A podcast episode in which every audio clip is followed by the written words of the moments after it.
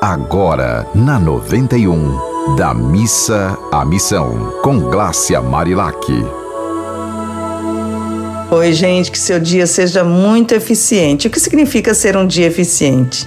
É aquele dia em que você olha para trás e diz: Estou fazendo o melhor que eu posso em todas as situações. Isso é um, um dia eficiente, é um dia que, em que você se põe à disposição para não reclamar, para entender que a vida é ação e não reclamação.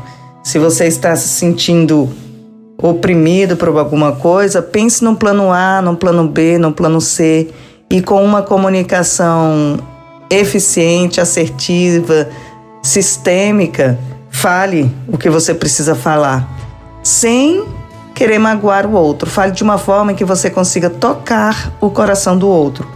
Porque se você falar com brutali, brutalidade, com violência, você não vai tocar o coração do outro, você vai fomentar no outro medo ou raiva. E se você falar de uma forma eficiente, você vai conseguir tocar o coração do outro porque ele vai perceber que, mesmo não gostando, tem sentido o que você está falando. Esse é o nosso maior objetivo. A comunicação só se estabelece se o coração do outro for tocado.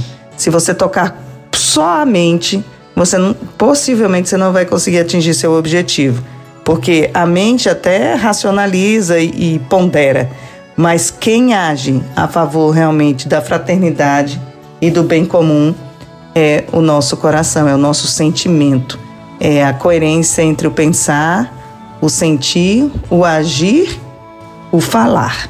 E aí eu vou ler uma poesia hoje para a gente começar bem essa essa semana que tem aí vários desafios, várias expansões. Vamos ver qual a poesia que vem. Hum, uma poesia sobre ansiedade. Diz assim: O amor é presente. Ansiedade é um sofrer por nada.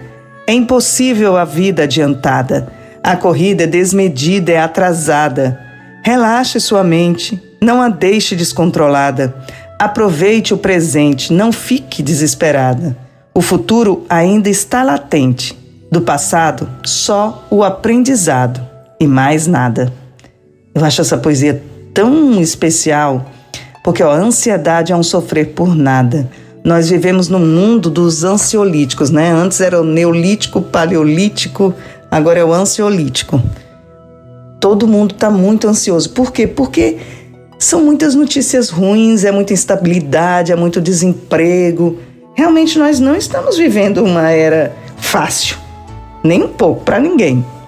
Mas assim, nessa hora a gente tem que parar, cheirar a rosinha, soprar a velhinha e entender que a vida é como se fosse uma espiral. Ela vai, sobe devagar, volta a um ponto que parece retrocesso, depois avança.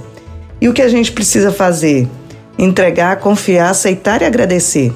Se você acredita que existe uma força maior, que existe um Deus que tudo vê, você precisa entender que aquele Deus ali está sabendo o que está acontecendo e você tem força suficiente para agir pensando, ponderando e seguindo todas as orientações que a gente já tem aqui, né, através da Bíblia e de vários outros livros sagrados que nos orientam de como dar os melhores passos a favor do bem.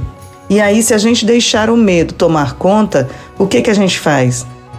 Gera ansiedade. O que, que a ansiedade gera? Doença. E o que, que a doença faz? Paralisa. E o que, que a paralisação faz? Nada. Porque as pessoas ficam sem força para ir além. Então é hora de você pensar assim: eu estou ansioso por quê? Vamos pensar. Vai fundo, respira. Eu estou ansioso por quê? porque eu estou desempregado e, não te, e tenho medo do futuro. Nesse momento você está passando fome? Como é que está a sua situação? Se você não está passando fome, dê graças a Deus e diminua essa situação, essa, essa situação de medo. E vá à luta, vá fazer qualquer coisa que você saiba que possa te dar um retorno. Qualquer coisa que seja algo realmente limpo, né? que seja algo saudável. E assim a gente vai fazendo a roda girar. E quando a roda gira, as coisas vão mudando. Mude você, mude o seu mundo. A partir das nossas atitudes, a gente gera ações eficientes. E minha gente, é isso.